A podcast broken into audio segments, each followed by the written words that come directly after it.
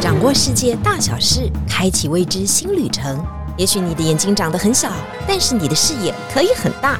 金钟主持李天怡携手专业旅游玩家，每周引路带您遨游。天意情报站即刻启程，下一站。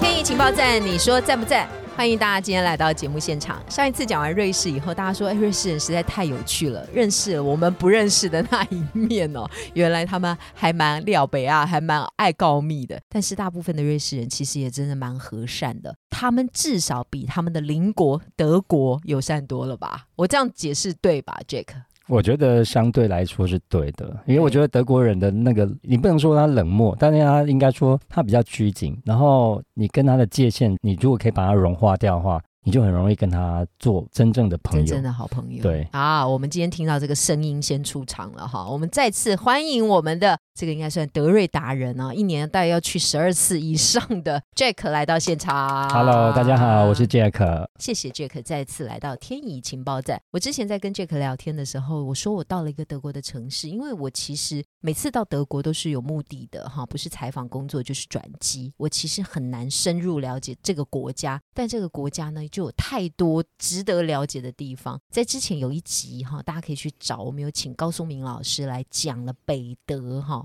那那个更是专业性的一个领域了，因为它有很多的路程可以需要圆一些的梦。但是在今天，我们虽然讲的是这个比较 popular 的行程，但是德国也是真的很美。我这次真的吓一跳，我这次呢从这个苏黎世呢到日内瓦呢，再到慕尼黑，我真的被慕尼黑这个城市吓可住哎、我觉得它真的好漂亮哦，是吧？这个注记是对的。我觉得德国的城市很多，嗯但是慕尼黑毕竟是我们一个很重点的一个城市，嗯，它有一个很漂亮的皇宫，我非常推荐大家是可以去看，什么然后皇宫？就是在那个歌剧院旁边，他们有一个嗯慕尼黑皇宫。秘鲁尼黑皇宫？对，，那因为我们之前大家比较常活动的区域就是在市政厅广场，是那附近有非常多的啤酒馆，也是非常值得大家去尝试一下德国的美食。我觉得啊，我们都是被你们这些旅游业者误导。每一次去慕尼黑就是要参加那个 啤酒节，你有去参加过啤酒节有吗？有去过那，是一个什么样恐怖的情况？就是人山人海，然后地上都是醉汉吗？对，然真后的吗？对真的吗？真的有，哦，对，但是因为我本身不是很爱喝酒的，只是为了去感受一下那种感觉。哦嗯对，然后他们就是站在棚子底下在，棚子棚，呃而而且对棚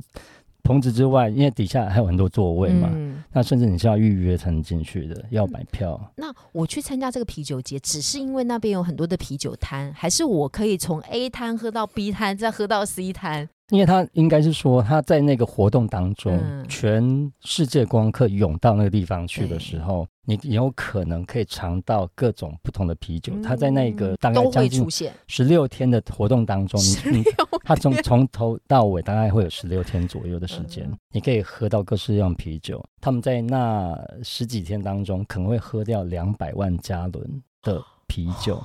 然后吃掉的香肠、烤香肠、烤鸡、烤猪脚就不计其数，可能上百万份。对，慕尼黑不需要靠啤酒节，但是啤酒节真的帮慕尼黑增设不少。怎么说呢？慕尼黑它本身就是一个观光资源极丰富，最重要的它是一个工业重镇啊，对它是一个非常发达的城市啊，它真的不需要。但是没想到这已经变成一个约定成熟的文化，大家都去那里，就像赶集一样，真的很夸张啊！大家就这样喝遍，你能想到不用参加十六天啊，参加十天啊，从第一天喝到最后一天，你怎么上飞机的？你 可能都不知道。那个真的很爱喝的人就可以适合这种活动嘛嗯？啊对，但是哈、这个就是朝圣之旅嘛，你也不用觉得一定要去喝到满、喝到饱，但是去塞就一感塞受挤一一下挤也，不感受错嗯一。下就好了。我觉得慕对尼黑最让我 shock 的是，他们有非常多上个世代里面留下来的，不管是市政厅广场，不管是皇宫，不管是很漂亮的建筑物里面，他们都强调的是新旧的交融跟融合，然后他们又把它融合的非常好。比方说啊，我们如果去申请哈，要在红楼随便讲一个哈，一个历史博物馆前面 摆一个啤酒摊，我跟你讲，这不可能下来的啦。就告诉你说它是什么文化古迹啊，要保留啊。No，慕尼黑人是给你就在那个皇宫的下面的广场当中，就是啤酒摊，就是一个餐厅，然后大家就在门口排队要进那个户外的餐厅。你知道，你坐在那里能够在皇宫四面都是古迹的情况之下喝一杯啤酒，那是很享受的事情。欸我我觉得他们对于那个务实方面，务实这一块很那个，嗯很呃他们对这很是务实的，因对为赚钱嘛。对，因为这个东西可能是活化，你可以发现他们对很多市政厅底下很多店面都是租出去的，是，楼上才拿来做办公。嗯，那地下室通常都当做餐厅租出去用，所以等于是他们又有可以增加财政收入，是，然后又又可以刺激，因为他们的市政厅很多就是在热闹的地方，对，所以相对人多的话，就会容易有商店想要来做经营。那我觉得优点非常的多，就是它掺杂的非常的好，让你觉得无违和感，不会对刻意的营造，对对对好像闻我没有说什么哈，就是那 种很，就是嗯 好像走进去里面就一定要有个咖啡厅啊对，就没有那种很制作的感觉。对，我觉得这也是我们值得学习的地方哈对。这个我觉觉慕你还是一个很棒的城市，现在长荣也有直飞哈，对如，果大家可以去哈，有一点点假期的时候，其实在那附近玩就非常好了，因为那附近其实有一个我们都很喜欢去打卡的点，就是新天鹅堡。哦，对，，非常是不是美的蛮地方近的？很近，但是就是那地方，因为它有新跟旧的区别。嗯，但我们因为我们通常都是去新天鹅堡，它真的就非常的梦幻的感觉。嗯我们就站在远远的地方观赏它就可以了。站在对的角度呢，拍张照片呢，你就觉得幻想你是睡美人，因为他们是跟我说睡美人被那个什么纺锤这样哎扎到的昏倒地点就在新天鹅堡，有这样的说法吗？反正故事是随便我们怎么讲、啊，对，但重点就是说它的城堡的概念跟那个建筑的方式，嗯让人家很容易就坠入了童话故事当中。嗯，，对我觉得这是一个很大的卖点，嗯，因为对它用的颜色对啊，就是那种有点绿，然后加白色它的。的建材，建对材，嗯，那新天鹅堡到底是一个什么样的由来跟来历呢？我们还是要一点知识性的获得，这个部分可以请 Jack 发挥你这个领队的专业，来好好的跟我们介绍一下。新天鹅堡其实它像有的城堡啊，像讲像我们之前有行程去海德堡 好了，嗯海德堡也有城堡，可它的城堡并不是说哪一个帝王或哪一个当时一个老大去盖的。那我们新天堡就非常明确，他就是一个主人，就是路德维希二世。嗯那因为他算是一个蛮神奇的人物。我们以前常讲高富帅，嗯，又年轻又有钱又帅，嗯然后可以盖自己的城堡他。是他就是吗？还是完全相反？他就是这样 子，对他他就就是是高对富他帅哦接班的国王，只是因为他爸爸那时候没有想到爸爸自己那么快就嗝屁，嗯所以他没有特别去注意到接班的事情。嗯所以他当上了国王之后，他把他以前曾经接触到的、他听到的故事或听到的音乐剧、嗯以前中古世纪那些传说。他自己幻想成他是里面的骑士，他想要做一个自己城堡里面的主人。那因为他年纪轻轻就成为国王，所以在国政处理上面有时候遇到一些挫折，嗯所以他可能导致他会希望他在自己的小空间当中得到一点点的舒压。总是他盖那个城堡，他有点类似想把自己关在关在里面的感觉。所以那个是小地方哦，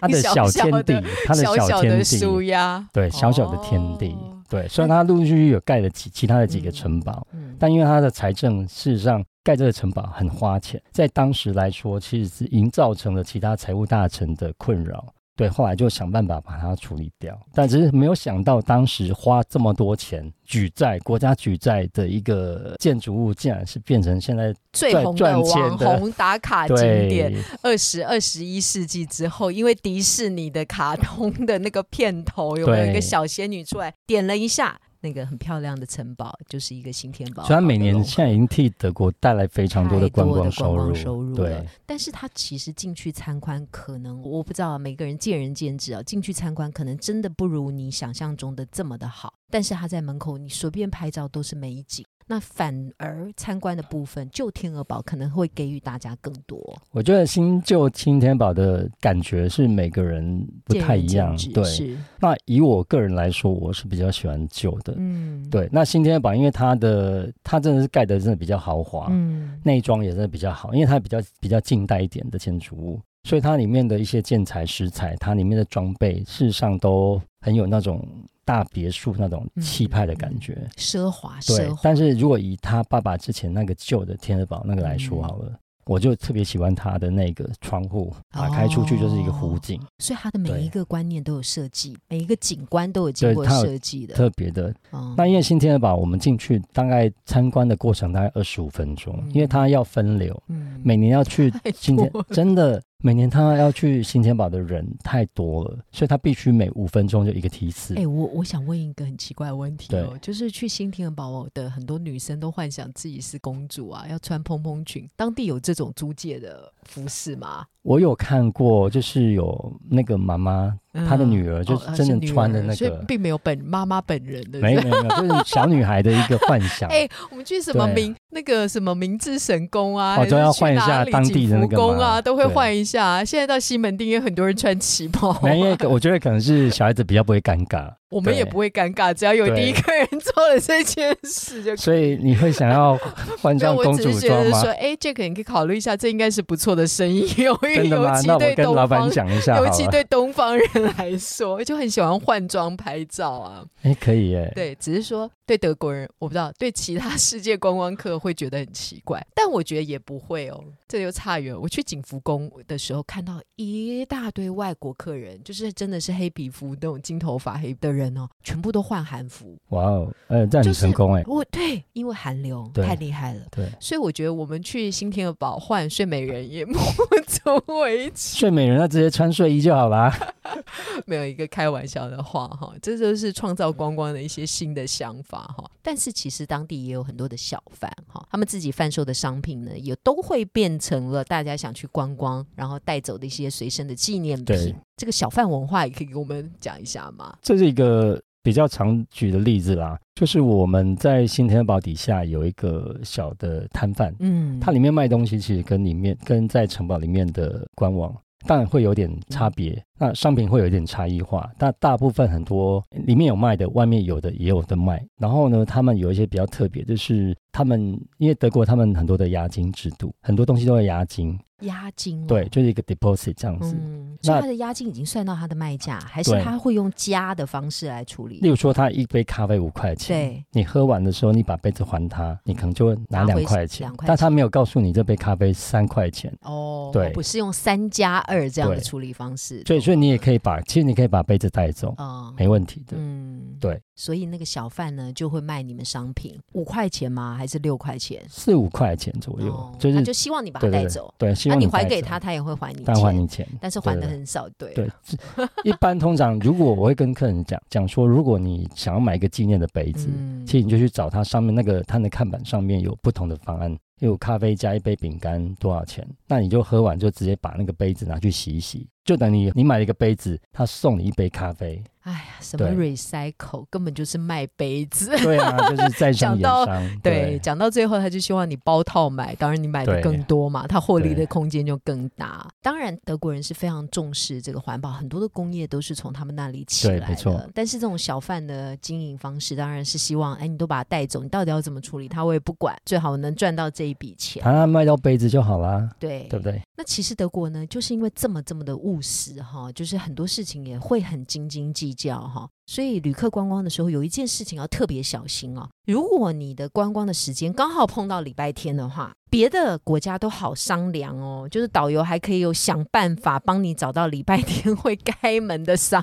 家哦。但是很抱歉，在德国一家都没有，对是这样吗？这是最痛苦的事情，就是你嗯望穿秋水，望窗 秋水，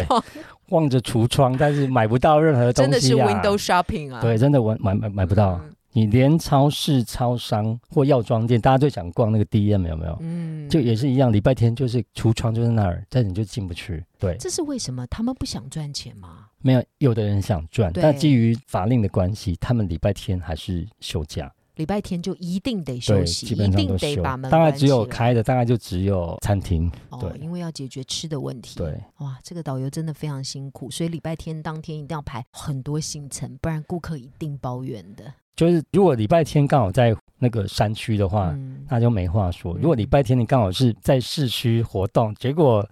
店也不开，哦哎那个真的会，这个就是需要为什么需要有旅游旅行社的原因哦，或者是有对经验达人的原因哦，因为就是不能在那一天做这件事情、所以所以避开，尽量对那一天不能避砸开。锅，你自己对安排行程的时候也是要特别小心、哦。对，还有一个是特别小心的，就是啊，到德国呢，没有白吃的午餐，好，没有白上的厕所，所有德国的很多的厕所都要收费。当然，我们常在欧洲旅行这件事情不稀奇啊，但是德国是严谨到真的很多厕所，对，因为我觉得使用者付费这个观念是非常好的，所以德国人很遵守。对，而且我觉得他们可以接受这个观念。嗯你可以发现，就是他们有收费的厕所的清洁度是跟一般不收费是不一样的。你就发现这上的这个厕所付了钱是值得的，因为你你讲上的好豪豪华，我都想付五十 cent 去参观一下你那可以个厕付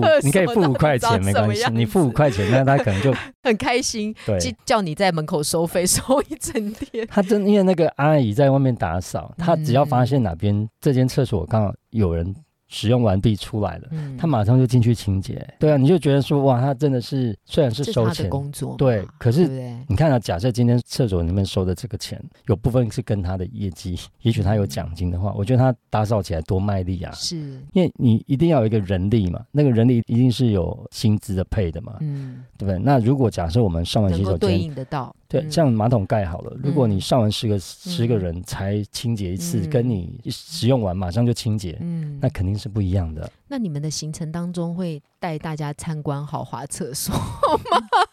会有机会去用到，因为我觉得哈，我为什么要这样问他？从我们旅客的角度的观点来讲啊，我们真的很不喜欢付费上厕所，因为台湾人没这个观念，就是我们去厕所的时候随便哈，就是捷运站的厕所啊，哈，就是对，或者是嗯，捷运站至少你要刷票进去，或公园的厕所，其实基本上是可以使用的。就我们没有付费的这个观念，所以我想知道的是，旅客会不会抱怨，就是要付费然后才能做这件事情？然后你们又怎么处理呢？会尽量避开吗？就我都会跟司机讨论，嗯，就说在我们这次的行程当中，有哪些是可以在尽绕量。道。 对因为我现在省，我们省下每一分钱都是我们中华民国的国民的 钱，所哎以呦，你讲的我对突然觉得有没有很伟大？热血沸腾起来。对所以我都想会说，跟以为司是机你的小费， 我都我都 我跟跟司机讨论，就嗯说哎、我们这段当中我们要停哪些地方，嗯，然后能够找得到不用付对，小费的厕所，我们就用。那因为基本上大概一个行程当中，大概顶多会有一次到两次，有可能会需要用到那个付费的洗手间。那我觉得也是一种体验，你可以去看一下外国人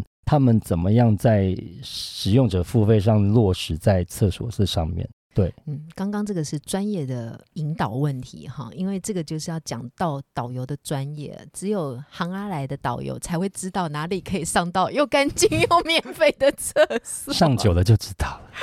他们都会去规划这个路线，然后尽量让大家呢能够不要去付费使用。但是你要知道，付费使用就是国情哈。对，他们还有一种国情啊，你去那边旅游的时候也要特别小心，因为如果你踩到他们的禁忌的话，非常容易被咆哮，是真的很生气的，会吼你哦。这到底是什么事情啊？哦，我觉得是一个必须要推广的一个对东西，一好个好地观念跟。大家讲一下。我像我们现在台北市好了，我们嗯现在不是有很多的自行车专用道，是，你会发现有时候行人站在上面，就是走啊。，对，可是我我就不们以为骑脚意踏耶车的话，我们如果是骑 U bike 在上面走哎、的话，我最大，好不好？你还是得让我对啊、。可是如果在德国，我们就有遇过这样子，就是例如说我们要过红绿灯在等斑马线，但是因为它有一个自行车道，嗯，可是有的之前有一次有客人可能忘记了，就直接站在那站个车在道自行上。车道上。对，那会有几种状况，一嗯种是例如说他妈妈骑着脚踏车，你没有载小朋友，他可能速度会放慢，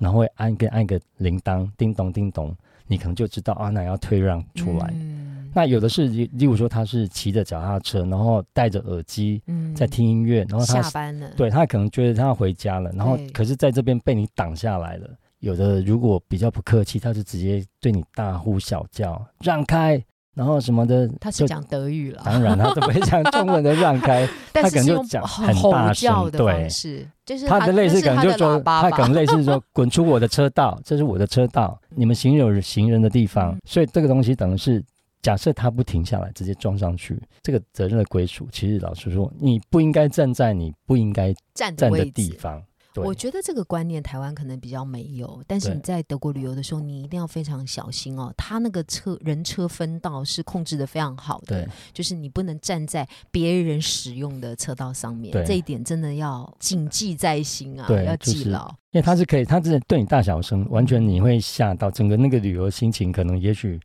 就就会受到影响。对，但他讲的很有道理，所以他这样喊是哎对他来讲是很正我常们的先事情。 虽然我们那个我们不用小小声讲话，但是德国的民族性哈、是侵略性格的哦，对， 是我们是我们好听叫做务实啊，不好听的他是发动大战的人嘛，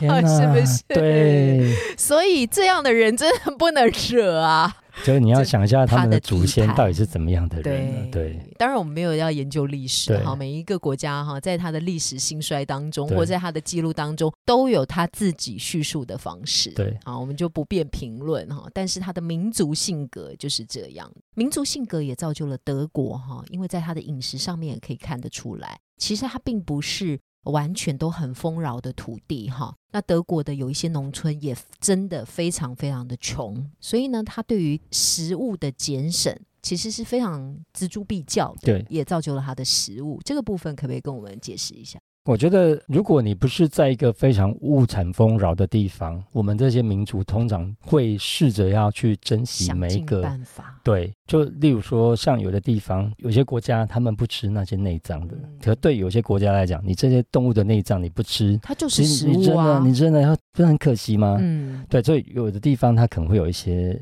羊杂、牛杂，对，它可能可以把它弄成那个香肠的填充物，对不对？所以可能就有有可能，例如说我们在德国会吃嗯香肠，你有可能会吃到黑黑的，你不要想成是墨鱼香肠，对我第一它有个反可应能说是墨鱼它香可肠能是吧。血肠，就有会有点，例如说血，然后在内脏这样这那样可个能是搅羊碎杂，哦，对，然后再就变成是那个香肠的填充物，它就变成嗯黑色的，类似黑色的布丁，对，类似这样的概念。嗯但是德国的香肠本身是脆的啦，哈，就是对脆是他们很重要的一个特色哈。他们几乎把所有的肉品能够想得到的、能够嗯对用的调味剂，他们都把它搅碎，然后对灌在这个香肠里对面。其实是跟他们的环境有关，嗯哼因为他们在北方的土地真的是非常的贫瘠的，然后也种不太东出东西来。那当然养了一些牛羊以后呢，剩下的一些东西就要来处理，所以就会有香肠。现在当然变成他们文化的特色，据说有一千多种。超超过一千种以上，哎呀，对人家还要开博物馆来介绍 有 啊这香样子的一个肠，好不好？这是一个非哦常，而且我觉得德国的香肠这的确是蛮好吃的。我每天早上在饭店的早餐厅，我盖子一直打开，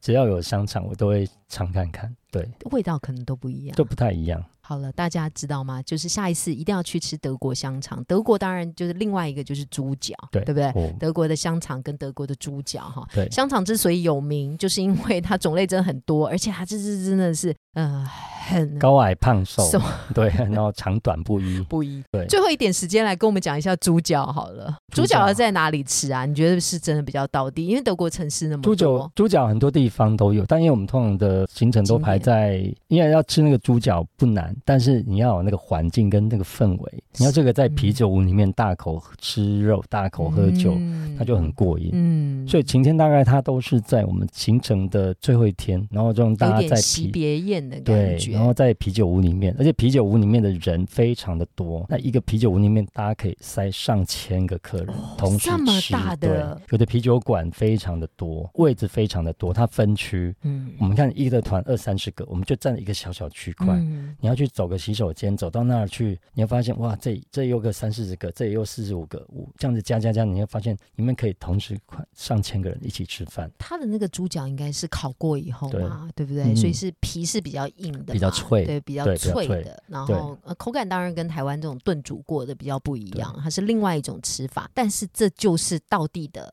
对，德国猪脚，对大家下去的时候也是要去尝试一下。其实各地做的风味都差不多，因为德国猪脚就是这样的感觉，对嗯，一定要去试一下。最后我讲到我一个德国的体验哈，我就是上一次因为过境机场的时候去了德国，我先去慕尼黑，然后去瑞士的其他城市，再回慕尼黑。我刚 landing 到慕尼黑的时候，大大概是早上的时分嘛。德国人很爱喝啤酒，这是事实嘛？没错，在机天哪场一大清早哦，根本就还没有早餐进入肚子里面，我就看到了，真的，大家每一个人几乎都是一大杯的那种啤酒、哎。我想说，早餐就喝啤酒吗？ 它虽然是营养面包，但从早上开始就这么的醒脑，是这样吗？德你国可以人，你知道德国人平均一年一个人要喝多少公升的啤一酒吗个？人，对，这个不算小孩，但是他就已是经把他它就平对均起平来均了，起来那是多少？一百五十公升，一百五，一百五十公升，你你可以想象，如果对三百天好了，嗯，如果把它想成三百天，那你每天都喝五百 CC，对因不为对小孩不算的对话，但所以每能个人早就已那经更超过多啦了，，就等于每天喝五百对 CC 的。啤酒哎，好了，我们先喝五百 CC 的水，啊对，好 好可以可以，大家一定要注对意了。今天谈到了德国不一样的风情，我们谈到了德国的食物啊，那最重要的是就是新天鹅堡、旧天鹅堡哈。嗯，也欢迎大家都到德国去逛一逛。德国真的有非常多不同的城市，也有不同的风情。它因为被很多的民族融合过，而发展出现在不一样的非常强盛的国家。那也欢迎大家呢都能够踊跃参加德瑞的这相关的行程。今天我们再次谢谢 Jack 来到我们现场，谢谢如果大家有德国啊、瑞士啊，或你喝啤酒的经验啊，也欢迎大家持续的留言。谢谢大家，天意情报站， 你说赞不赞？超赞！超赞，拜拜，拜拜。